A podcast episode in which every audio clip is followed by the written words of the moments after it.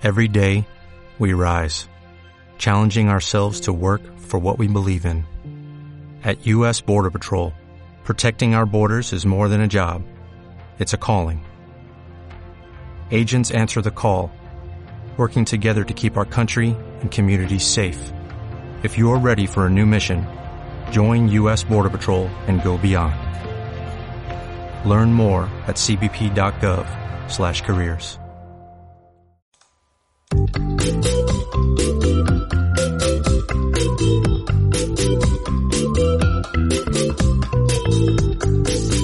Hola a todos y bienvenidos a un nuevo episodio del podcast de las ventas. Mi nombre es Marta de Francisco, profesional de las ventas con más de 25 años de experiencia y con unas ganas tremendas de poder compartir todo lo que he ido aprendiendo a lo largo de estos años.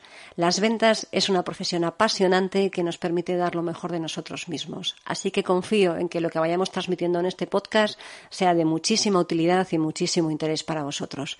Bienvenidos.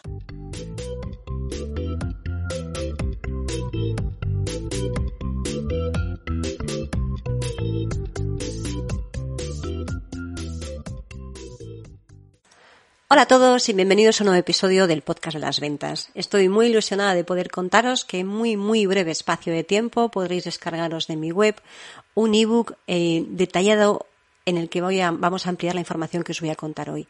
El ebook trata sobre las siete fases de la venta. Me encantaría poder contaros que son las siete fases que van a garantizar una venta exitosa, pero lo cierto es que nunca existe la garantía al 100%.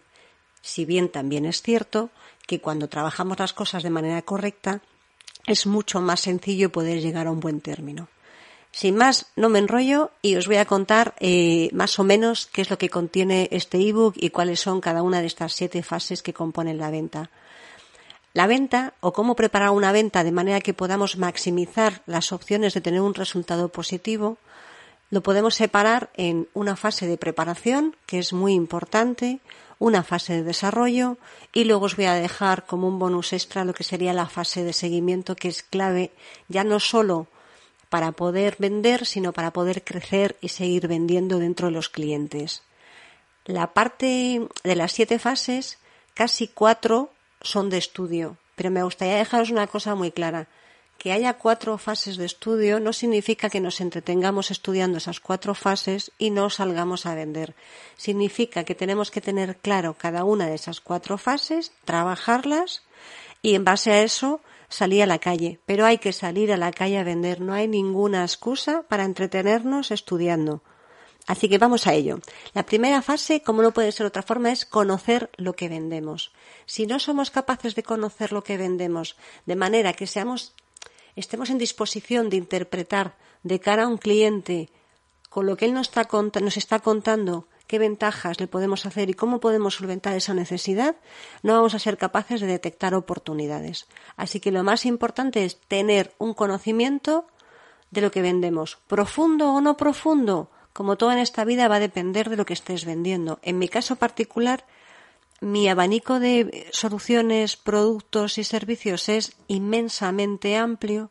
No obstante, no puedo como no puedo tener un grado de conocimiento exhaustivo, lo que tengo es un barniz de cada una de esas soluciones, de manera que soy capaz de detectar ante una reunión, cuando el cliente me está hablando de algo, que yo tengo una solución que le solucione ese, solución que le solucione, hoy estoy bien.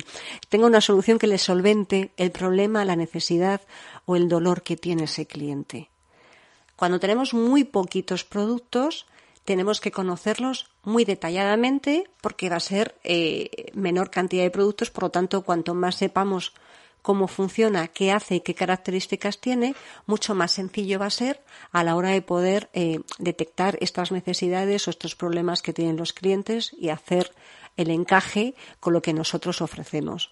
Si eres un emprendedor, te diría que si estás empezando, seguro que ya lo sabes, tienes que conocerte tu producto al pie de la letra, lo vas a disfrutar porque lo estás creando, por lo tanto lo vas a saber bien, pero eh, sobre todo no solo te centres en todas tus características, sino también piensa en esas características qué beneficios aportan.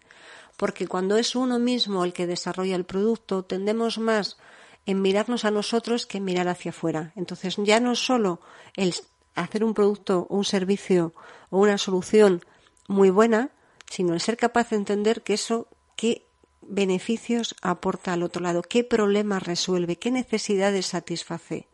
Y con eso habremos terminado la primera fase, que es conocer qué es lo que vendemos. O al menos tener muy claro lo mínimo mínimo para poder ser capaces de dar respuesta ante un cliente eh, de las preguntas que nos pueda hacer o todavía mejor de ser capaces de detectar que le estamos contando algo eh, de valor y que nos está contando algo para lo cual nosotros tenemos una solución. Terminada la primera fase, en la que ya conocemos qué es lo que vendemos, nos queda complementarlo con qué ventajas diferenciales ofrecemos si estamos trabajando una empresa, la empresa para la que estamos trabajando, o si estamos, somos un emprendedor, qué ventajas frente a la competencia tenemos nosotros. Es decir, conocer dónde trabajas, conocer tu empresa, conocer cómo se vende, conocer tus procesos, conocer de qué manera puedes ayudar a tu cliente de una forma distinta. Imagínate que, por ejemplo, tu cliente, eh, tu competencia generalmente no hace entrega a domicilio y tú, por ejemplo, sí. Eso es un valor diferencial que es posible que tu cliente lo valore positivamente. No supone un coste para el cliente, pero para ti va a suponer pues un pequeño plus adicional de cara a tomar la decisión. Por lo tanto, todas estas cosas, ventajas diferenciales que podemos ofrecer, ya sea entrega a domicilio, facilidades de financiación, que paquetizamos, que dividimos, esto tenemos que ser capaces de conocerlo para poder contarlo al cliente como valor diferencial a la hora de vender la solución. Además, eh, tenemos que conocer cómo son los procesos internos, porque eso nos va a ayudar para la parte final que os voy a contar hoy, que es el bonus de cómo hacer seguimiento. Si nosotros somos capaces de conocer todos los procedimientos internos, y no te digo que seas un máster, hagas un máster en tu empresa, pero que sí que sepas más o menos cuál es el flujo desde que tú lanzas un pedido, por qué departamentos pasa, qué tienes que tener en cuenta para poder tramitar un pedido, para que no estás molestando a tu cliente cuando te lo haga. Simplemente si tu cliente te hace un pedido, Tú le tienes que preguntar desde el principio todos los datos necesarios. Si hay algo muy especial, evidentemente tendrás que preguntárselo, pero no que estés constantemente añadiendo información según vayas avanzando en tu proceso interno. Procura tener claro cuáles son todos los hitos y procedimientos que hay en tu empresa para que facilites la labor y sobre todo eh, para que no tengas ningún obstáculo de cara a tramitar un pedido que te venga después o todo lo contrario, que sepas qué ventajas y qué cosas te puede favorecer para poder eh, dar un valor diferencial a, tu cliente. En estas dos primeras etapas, lo que hemos conocido principalmente en estas dos primeras fases es la parte más interna nuestra, ¿no? Nuestro producto, solución o servicio junto al entorno en el que se desenvuelve ese producto, solución y servicio, es decir, la empresa para la que trabajas o tú mismo si eres un emprendedor. La tercera fase que también requiere, requiere investigación es detectar cuáles son tus clientes, estudiar a tus posibles clientes potenciales. ¿Esto cómo se hace? Si tú ya has hecho la primera parte, la primera fase en la que sabes qué es lo que vendes, qué ventajas puedes ofrecer, qué problemas solucionas, ahí es cuando tienes que decir, bien, si yo soluciono todos estos problemas, ¿qué tipo de cliente es el que los tiene? Y tienes que empezar a cuadrar cada una de las soluciones que tienes con cada uno de los problemas que puede tener un cliente. Imagínate que lo que tú te dedicas es a la venta de pantalones de trabajo, por ejemplo, pues si tú sabes que vendes pantalones de trabajo y que tiene una serie de ventajas porque tienen, eh, bueno, mucha durabilidad, pues lo que tendrás que hacer es buscar qué empresas tienen necesidad de pantalones de trabajo, en qué sectores, y ya no solo te dediques a buscar empresas, a lo mejor puedes encontrar determinadas eh, eh, grupos eh, colectivos a los que dirigirte, pues no sé, ya no solo el sector de la construcción, a lo mejor te puedes ir a la gente que trabaja en ferreterías, a la gente que trabaja en fontonería, en electricidad, es decir, darle una vuelta a ver si eres capaz de pintar cuál va a ser tu mercado objetivo, cuál va a ser tu cliente, qué características tiene que tener ese cliente. Definir cada una de esas partes para ser capaces de cuando salgamos a vender saber a dónde tenemos que ir a vender, que eso es muy importante. No se trata de salir a la calle y entrar en el primer sitio que nos encontremos. Se trata de salir a la calle sabiendo a dónde tenemos que ir y dónde vamos a tener más probabilidades de vender, porque tienen una mayor necesidad de los productos o soluciones que nosotros vendemos. Ahí en el ebook vais a encontrar eh, una serie de consejos pues, para buscar información, sobre todo más enfocado al ámbito eh, B2B, al ámbito de empresas. Pero no obstante, si estamos hablando de que te vas a dirigir al cliente final, sí que vas a poder hacer un pequeño estudio de segmentación de mercado para ver en función de lo que tú vendas cuál sería el perfil de tu cliente final si es hombre, si es mujer, si tiene más de 20, menos de 20, si trabaja, si tiene 60 años, eh, si preferiblemente esté un nivel adquisitivo X. Ahí lo que vas a tener que hacer es una especie como de retrato robot de cuál sería tu cliente ideal, el que tú crees que te, que te compraría la solución que tú estás vendiendo.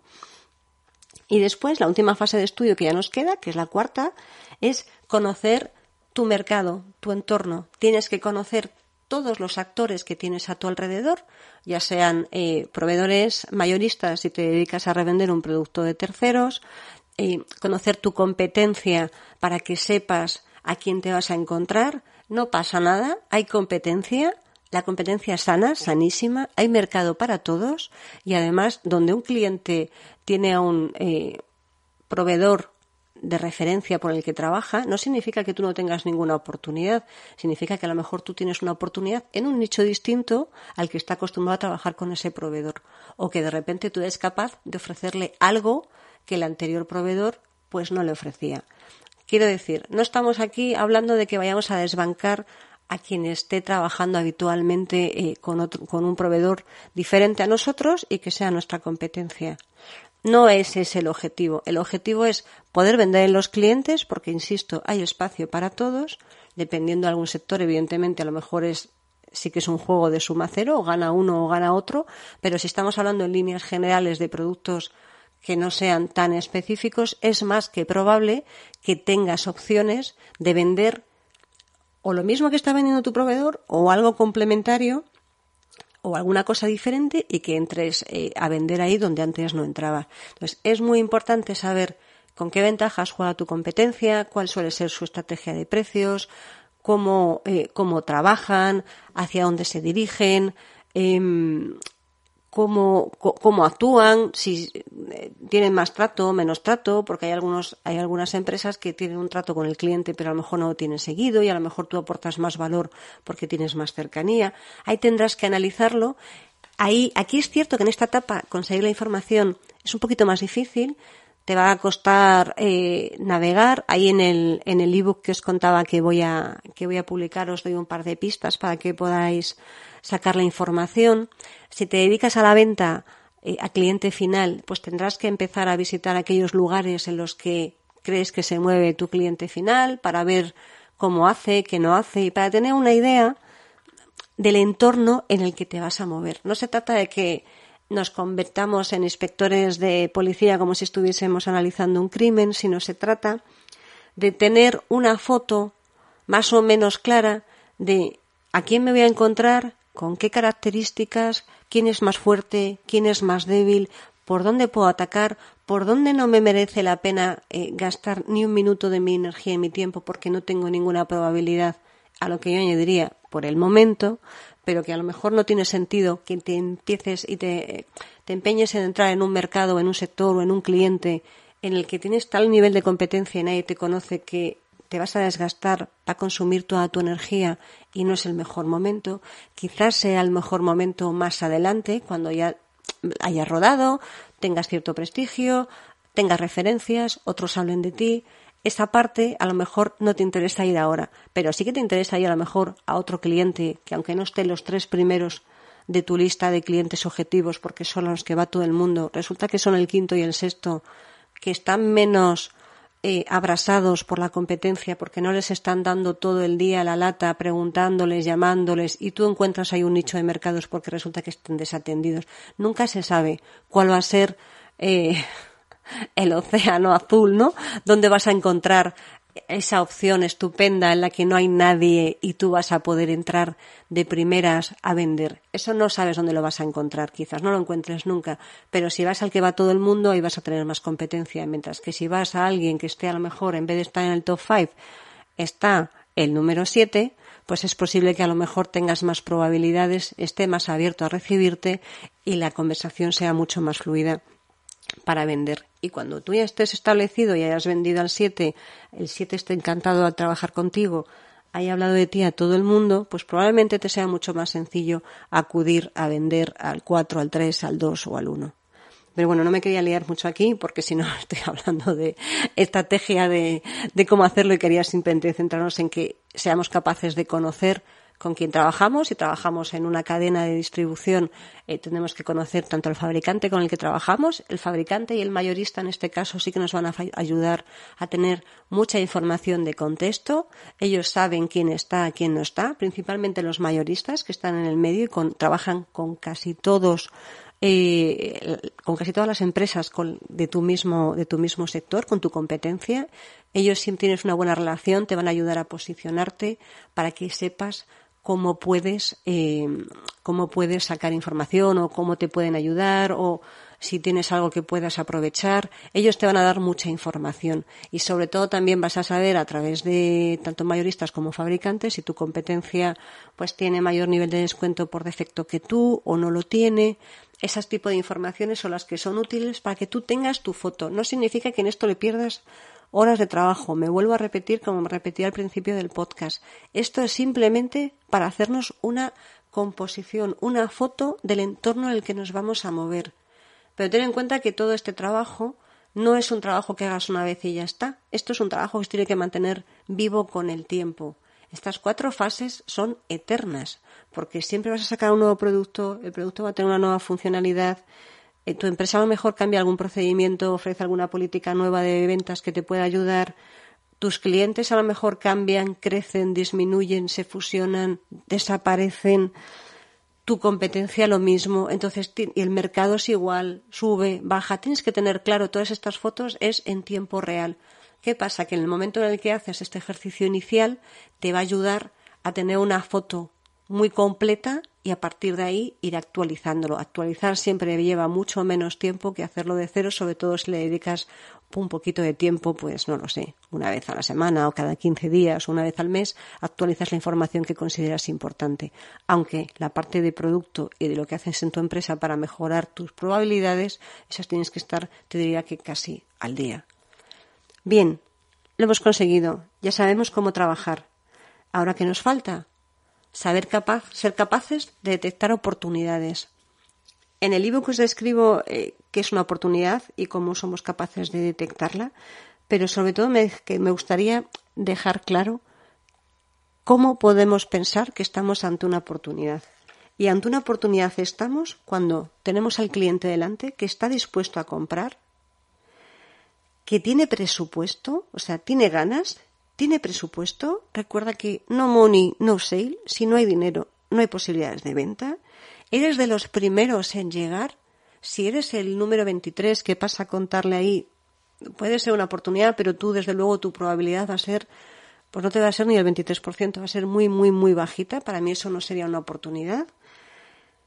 ¿Puedes vender eso que te está pidiendo el cliente? Es decir, si es un producto, lo tienes en stock, lo puedes conseguir en un periodo de tiempo razonable, estás capacitado para poder vender lo que te están pidiendo y además tiene una fecha tope para poder eh, para comprarlo. Es decir, está dispuesta a comprar, tiene presupuesto, has llegado de los primeros, puedes venderlo y hay una fecha tope para poder comprarlo. Al final, cuando estemos delante, esto es lo que podemos llamar que esto es una oportunidad. Las oportunidades se generan cuando tú estás en una reunión. Eh, un día haré un podcast sobre cómo conseguir las reuniones. Después vamos a hablar de cómo, de cómo preparar una reunión de ventas. Pero cuando tú estás con una reunión delante un cliente, para poder generar, detectar o crear esa oportunidad, sobre todo lo que tienes que hacer es escuchar, escuchar, escuchar y hacer preguntas. Es decir, el cliente tiene que hablar dos o tres veces más que tú para que según te va contando las necesidades o los problemas que tiene o cómo trabaja, que no simplemente, generalmente no te va a llegar a una, alguien a una reunión y te va a decir, tengo este problema, ¿tienes alguna solución para ello?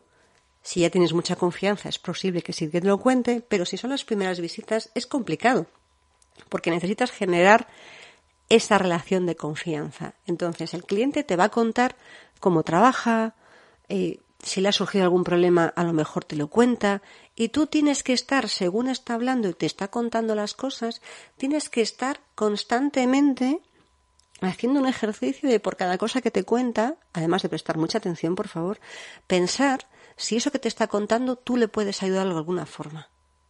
Y eso solo se consigue escuchando. Por eso es tan importante que hable el cliente y que tú estés escuchando.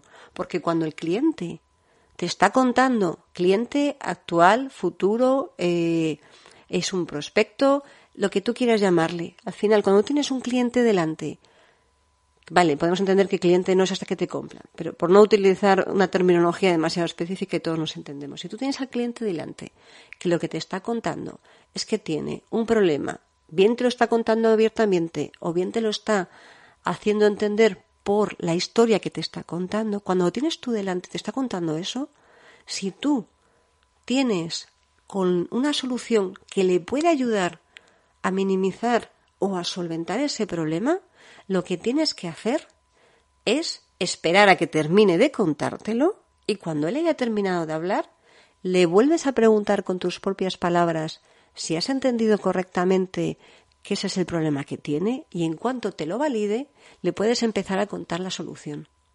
Si el cliente en esa reunión te dice que le gusta, que quiere saber más, que además eh, si es algo que intervienen otros actores, quiere tener otros actores dentro de su casa o alguien con los que colabora que estén involucrados en este problema que tiene, quiere que estén en esa reunión y además consigues fijar una fecha para después o una presentación o que te pide una muestra o que te pide probar el producto, eso es una oportunidad porque tú has salido de esa reunión con una oportunidad clara porque el cliente tiene el problema, tiene dinero, que para eso tendrás que preguntar si tiene presupuesto asignado, porque puede ser que te cuenten que tienen esa, ese problema, pero que no es una urgencia para ellos resolverlo. Para ello tienen que tener una fecha tope para tomar la decisión, dinero, tú tienes que poder solventárselo y además ellos tienen que tener eh, disposición para comprar. Tú de ahí, si te fijas, el cliente ya te ha dicho que quiere verlo, te, te fija en la fecha, probablemente si tiene un problema sea con premura, te fija en la urgencia y te pide que vayas a verlo con más gente. De ahí sí que puedes decir que has generado una oportunidad.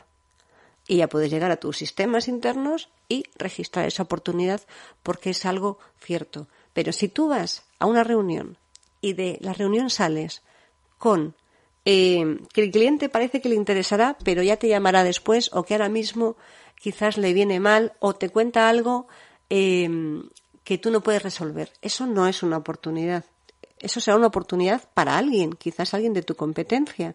A mí a veces me ha pasado que me cuentan algo que yo no puedo vender, que lo vende la competencia, pues oye, pues nada, avisas a la competencia porque si tú no se lo puedes vender y en este mundo hay espacio para todos, pues avisas a la competencia le dices, oye, mira, con el permiso del cliente, eh, tienes esta oportunidad aquí, si quieres que te lo presente si no los conoces y si no, pues vamos hablando.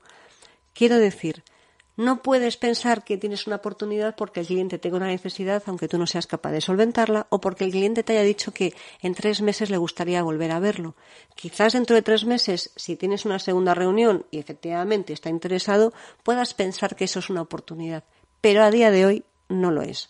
Una oportunidad es cuando te piden que tomes acción para empezar a solventar el problema que tiene el cliente. Y cuando el cliente tiene presupuesto, no te olvides de esta parte, por favor, porque si no vas a hacer un trabajo inmenso. Vas a involucrar probablemente a mucha gente, vas a consumir recursos. Hacer una reunión comercial no es gratis, preparar una oferta no es gratis, preparar una presentación no es gratis, llevar a alguien que sea, imagínate, un producto de terceros y que te venga alguien a explicarlo y que quiera el cliente hacerle dudas y estéis allí, eso no es gratis. Entonces, si no va a poder comprarlo en un periodo de tiempo razonable en función del ámbito en el que estemos hablando, piénsate mucho si merece la pena lanzar todo eso o esperar a que el cliente tenga información o si le puedes facilitar la información de manera que consumas la mayor, el menor, no la mayor, el menor volumen posible de recursos. Muy bien, ya tenemos una reunión. Tenemos que ir a presentarle la solución porque ahora quiere muchísima más información. Genial. Hemos pasado a la siguiente fase. Tenemos una reunión y tenemos que preparárnosla. No os preocupéis que no os enrollo mucho más. Estamos en la sexta fase. Preparar una reunión de manera que podamos maximizar, porque garantía al 100% ya sabemos que no existe nada, las probabilidades de éxito. ¿Cuáles son las claves para tener eh, una reunión eficaz? Punto número uno, agenda, básico, fundamental. Tienes que tener una agenda en la que tengas claro tanto tú como tu cliente de qué vais a hablar, cuáles son los puntos clave que vais a tratar y procura que siempre, siempre, siempre empiece hablando el cliente. Empiece hablando y tú le vayas haciendo las preguntas para validar aquellas necesidades que te ha contado en una primera reunión o aquellos eh, problemas que tiene y los puedas validar para que sepas que al final lo que tú vas a contar después, que te lo tienes que haber preparado, tenga lógica. Después tú vas a hacer tu exposición de la solución que solventa su problema. Aquí te voy a pedir un favor. Prepárate eh, un guion muy sencillo, no leas como un autómata, pero sí prepárate un guion muy sencillo de qué es lo que quieres contar. No lo lleves escrito si no quieres, puedes ensayarlo, pero prepárate un guion muy sencillo de qué es lo que quieres contar. Y en base a eso vas desarrollando, involucrando, por favor, a tu cliente y validando en cada cosa que tengas, en cada cosa que le estés diciendo, en cada característica que soluciona un beneficio suyo y enfócalo desde el punto de vista de los beneficios que recibe el cliente, en cada una de esas cosas valida qué es lo que solventa su problema. Involúcrale lo máximo posible en la conversación. Esto tiene que ser algo interactivo. No puede ser una reunión en la que sea un discurso sin que haya nadie del otro lado que te diga nada. Si eso sucede, si solo hablas tú o a quien lleves, las probabilidades de éxito son tremendamente reducidas. Así que, por favor, involúcrales. Haz que te hagan preguntas provoca tú que interactúen contigo para tenerlos dentro de la reunión. Es muy importante tenernos dentro de la reunión. Cuando hayas hecho la exposición, preguntas otra vez si han tenido algunas dudas, haces un resumen y estableces los siguientes pasos. Y después, cuando llegues a casa, mandas un acta. Un acta, un pequeño correo, en función de cómo haya ido el resultado de la reunión. Tienes que tener en cuenta que a la hora de preparar una reunión, la clave es pensar cómo me gustaría que fuese la reunión, qué resultado quiero tener de esta reunión y en función del resultado que quieras obtener y de cómo quieres que sea la reunión, tú vas a ser capaz de prepararte, porque si tú lo que quieres al final es obtener un resultado con un compromiso de compra o con un compromiso para una prueba de producto o para una prueba de la solución o para hacer una prueba de concepto, al final tú vas a encaminar todos esos pasos y todo tu discurso va a ir para que puedas eh, enfocar y empujar la reunión hacia esa dirección, entendiéndome muy claro. Nunca vamos a ser capaces de eh, forzar a un cliente a algo que no quiera. Así que por más que lo intentes, a lo mejor le puedes vender una moto, pero se la vendes una, una vez solo, ¿vale? Recuerda eso. Pero si tú piensas cómo quiero que acabe la reunión, te la vas a ser capaz de preparar claramente y paso a paso de qué es lo importante, vas a revisar qué me contó. Me contó que tenía este problema. Vale, este problema lo puedo resolver de esta forma, de esta o de esta otra. Bien, tengo que hacerle una pregunta. Cuando valide sus requisitos y me cuente su problema, tengo que intentar averiguar con preguntas si es la forma A, la B o la C. De manera que cuando estés desarrollando tu respuesta, tú seas capaz de enfocar y de ir justo a la diana. Intentar ir siempre justo a la diana. Lo bueno si es breve, dos veces bueno. Es decir, no, las reuniones no son, no, es que no sean eh, eternas, no deben de ser eternas y no nos pagan por minutos de reunión, nos pagan por eficacia y eficiencia en las ventas. Y las reuniones de media hora pueden ser mil veces mejores que las reuniones de dos horas y media si están bien enfocadas y estamos yendo al tiro fijo. Así que, por favor, pensad en eso, que al final es simplemente poder ir enfocando qué es lo que queremos hacer. Muy bien, ya estamos acabando, porque si hemos tenido una buena reunión, ahora lo que nos falta es cerrar la venta.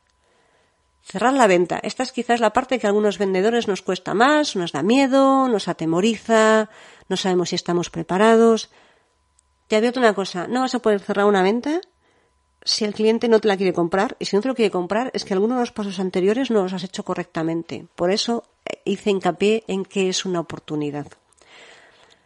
O, o cómo considero yo que es una oportunidad. Cuando tú quieres cerrar la venta y el cliente está satisfecho, es posible que no te vaya, es muy difícil, o sea, es posible que no te lo vaya hacia la primera, porque es muy difícil que un cliente que suelen tener mucha aversión al riesgo, te, compra la primera, va a tener un montón de dudas. Esas dudas en el ámbito de la venta se llaman objeciones y las objeciones son buenas, estupendas y maravillosas porque son los impedimentos, las raíces que le impiden al cliente avanzar hacia el proceso de compra. Y tu labor es ir cortando esas raíces con delicadeza para que tu cliente pueda avanzar. ¿Cómo lo hacemos? Preguntando. Cuando el cliente te diga que no lo puede contar, no puede comprar o que tiene dudas porque hay algo que no le convence, lo que tienes que hacer es preguntarle con tus propias palabras para validar que has entendido. Por favor, no presupongas, no supongas que has entendido lo que te ha dicho.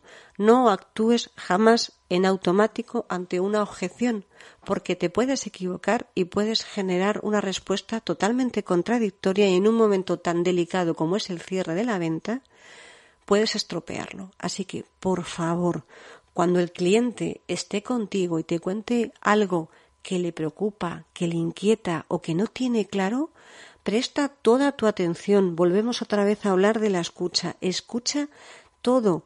Cuando termine, no le cortes, no le interrumpas, deja que acabe de explicártelo.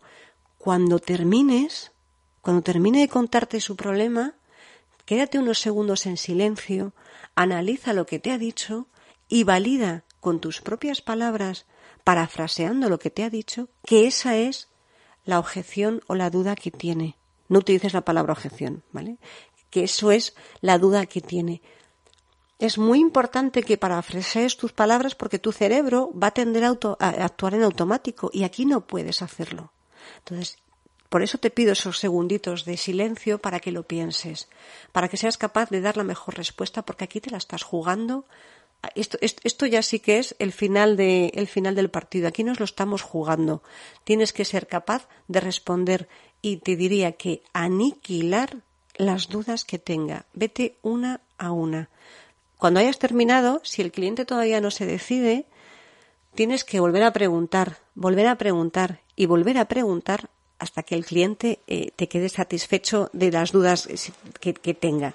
Hay veces que hay objeciones que están muy, muy ocultas, que a, la, que a los clientes les cuesta muchísimo decirlo porque es probablemente algún tipo de creencia, algo que le limita, una duda que le dé vergüenza, Cualquier cuestión que, por lo que sea, no sale a la, superficie. En este caso, lo que tienes que hacer es, con mayor sutileza que nunca, a preguntar. Cuando salga a la luz, valida con mucha sutileza y con mucha firmeza y mucha tranquilidad lo que te está preguntando. Y cuando se la vayas a resolver, aquí ya no es que la aniquiles, es que la tienes que exterminar. Aquí de verdad tienes que ser capaz de cortar de raíz la objeción en el mismo momento. Es muy complicado que si no es capaz de contestarlo en ese mismo momento, pierdas lo que se llama el calentar la venta. Pierdas, esa venta ya está caliente, el cliente está metido, está metido en harina, está metido en el juego, y si tú no eres capaz de solventarlo en ese mismo momento, es más que probable que esto se enfríe y después te cueste mucho volver a calentarlo. Así que, por favor, extermina y aniquila con ternura, delicadeza, pero taxativamente la objeción que te haya hecho. Esa va a ser la gran objeción en mayúsculas que le impide realizar la compra. Muy bien, la hemos, la hemos anulado, hemos aniquilado, exterminado y anulado todas las objeciones. ¿Y ahora qué? ¿Y si el cliente no me compra? Bueno, si el cliente no te compra, es posible que siga teniendo un poco de aversión al riesgo. Pero en ese caso, le puedes, si ya has solventado todo, eh, ojo, estas cosas que te voy a contar ahora y que vienen en el ebook solo valen si estás al ciento mil por ciento seguro de que no hay nada más y que has hecho todo lo correcto y que el cliente simplemente es que necesita un poquito de empujón para poder, eh, para poder tomar la decisión. Ahí sí que hay frases hechas, maneras de preguntar, como por ejemplo, ¿qué te impide tomar la decisión ahora? ¿Hay algo más que te pueda ayudar para que decidas? Pero por favor, esto que es muy específico del cierre y quizás es una pizca agresivo dependiendo del entorno en el que estemos, solo lo podemos hacer cuando estamos al 100% seguros de que el cliente simplemente le falta un empujoncito para que coja el bolígrafo y firme el pedido. Así que mucho ojo a la hora de forzar, porque a veces nos podemos equivocar y todo lo que hemos conseguido adelantar nos vamos para atrás porque no hemos hecho, eh, no hemos entendido al cliente, no hemos entendido su situación y nosotros no hemos hecho nuestra parte de trabajo, que es justamente entenderla. Así que ante esa situación, os dejo ahí con la incógnita de qué hacer eh, y cómo esperar. Eh, ahí también influye mucho el silencio. Os animo a que, a que lo veáis en, en el ebook, cuál sería el paso final para intentar eh, que el cliente te firme, te firme el pedido. Y simplemente nos quedaría como bonus extra que sepáis que ya no solo es vender, hay una parte muy importante que nos ayuda a incrementar nuestras ventas y es cuando ya hemos conseguido un cliente, involucrarnos en todo el proceso hasta que el cliente está satisfecho. Si hay algún problema, notificárselo, estar a su lado. Si no lo hay, y por lo que sea, se lo vamos a poner antes, que generalmente suele ser al revés, pero si somos capaces de entregárselo antes, contémoselo también. No perdamos el contacto cuando hemos vendido algo. Aprovechemos la oportunidad para estar siempre a su lado. Eso nos va a dar mayor cercanía, mayor profesionalidad, porque está viendo que estamos pendientes de sus necesidades, estamos pendientes de lo que está haciendo, estamos pendientes de su proceso de compra.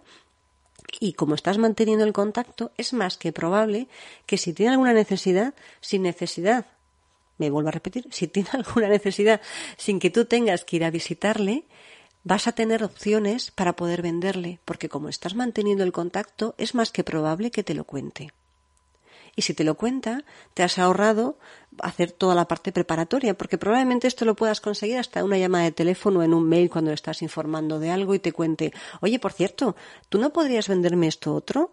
Ya ves tú, simplemente por mantener el contacto. Esto es oro puro, de verdad, oro puro. Solo por esto, eh, no veas o sea, no te puedes imaginar la manera tan brutal que supone a la hora de gestionar las ventas. Estar siempre al lado de tu cliente en todo el proceso, no desentenderse para lo bueno y mucho más para lo malo. Para lo malo todavía tienes que estar más pendiente. Lleva un registro de qué les vendes, si es un servicio, cuándo caduca, si es una solución de terceros, si tiene un mantenimiento asociado, cuándo le vence, ponte avisos, si le puedes hacer algún tipo de venta adicional a lo que ello tiene para complementar la solución, apúntatelo. Y ya no solo eso, pregúntale si conoce a alguien al que le pudiese interesar lo que tú le estás vendiendo. Si trabaja en una empresa, pregúntale y pídele ayuda cuando ya tengas cierto nivel de confianza para que te ayude a vender dentro de departamentos de otra empresa. Estas referencias, ya sean dentro de tu empresa o sean hacia eh, conocidos que tenga el cliente con el que estás hablando, son oro puro, porque te van a eliminar de un plumazo la resistencia a que vayas a venderle porque ya va recomendado. Y cuando un cliente te recomienda a otro, digamos que tienes el 30% de probabilidades más porque tienes que hacer ese 30% menos de trabajo de picar de cero que es muy fastidiado y muy duro. Así que no lo pienses y cuida a tus clientes estate a su lado en todo el proceso de venta una vez que te lo han firmado, en lo bueno y en lo malo. Esto es como cuando te casas, este, mantente a su lado en lo bueno y en lo malo y pídele ayuda para preguntarle a quién más podría dirigirte o si conoce a alguien. Generalmente, si están contentos con lo que tú les estás exponiendo, no tienen el más mínimo problema en recomendarte a alguien porque están satisfechos. Y como estás satisfecho, pues ¿Por qué? Es como a ti. Cuando tú estás satisfecho cuando has comprado a alguien, y te han tratado exquisitamente, tú vas a recomendar esa tienda, ese restaurante, ese servicio a toda la gente que conozcas o te pregunte porque estás tremendamente satisfecho con el servicio que has recibido. Así que no lo dudes, por favor, y cuida a tus clientes. Ya verás que cuidándolos tus ventas van a aumentar exponencialmente y con mucho menos trabajo que yendo a generar clientes nuevos de cero. No me lío más. no te cuento más, que al final me he ido bastante más tiempo hablando de lo que pensaba en el podcast. Te animo a que estés pendiente de mi Instagram. En Instagram me puedes encontrar como ética comercial todo junto, porque ahí anunciaré eh, cuándo estará disponible el ebook, que probablemente esté disponible en el blog, en eticacomercial.es, aún estoy viendo cómo lo voy a hacer, y te la vas a poder descargar eh, por ahora, por tiempo limitado, de manera, de manera gratuita. Y aquí, ahí vas a encontrar enlaces a fuentes de información para descargarte toda la parte que hemos visto de estudio, algunos tips y consejos. Ahí vas a tener más información de la que he desgranado yo en estos 39 minutos. Muchísimas gracias por tu tiempo si has llegado hasta aquí. Espero que te sea de utilidad y nos oímos en el siguiente episodio.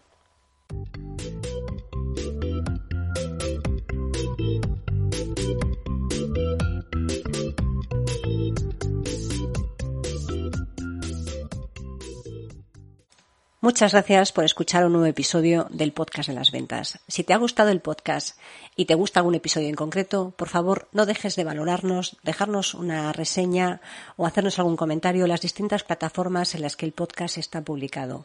Te recuerdo cuáles son Spreaker, Spotify, Apple Podcasts, Evox, Google Podcasts y YouTube. Adicionalmente, en la página eticacomercial.es, en el apartado del podcast de las ventas, están todas las notas correspondientes a cada uno de los episodios donde ampliamos la información o os dejamos los enlaces que los distintos invitados o yo misma os haya dejado a lo largo del podcast. Muchísimas gracias y nos vemos en el siguiente episodio.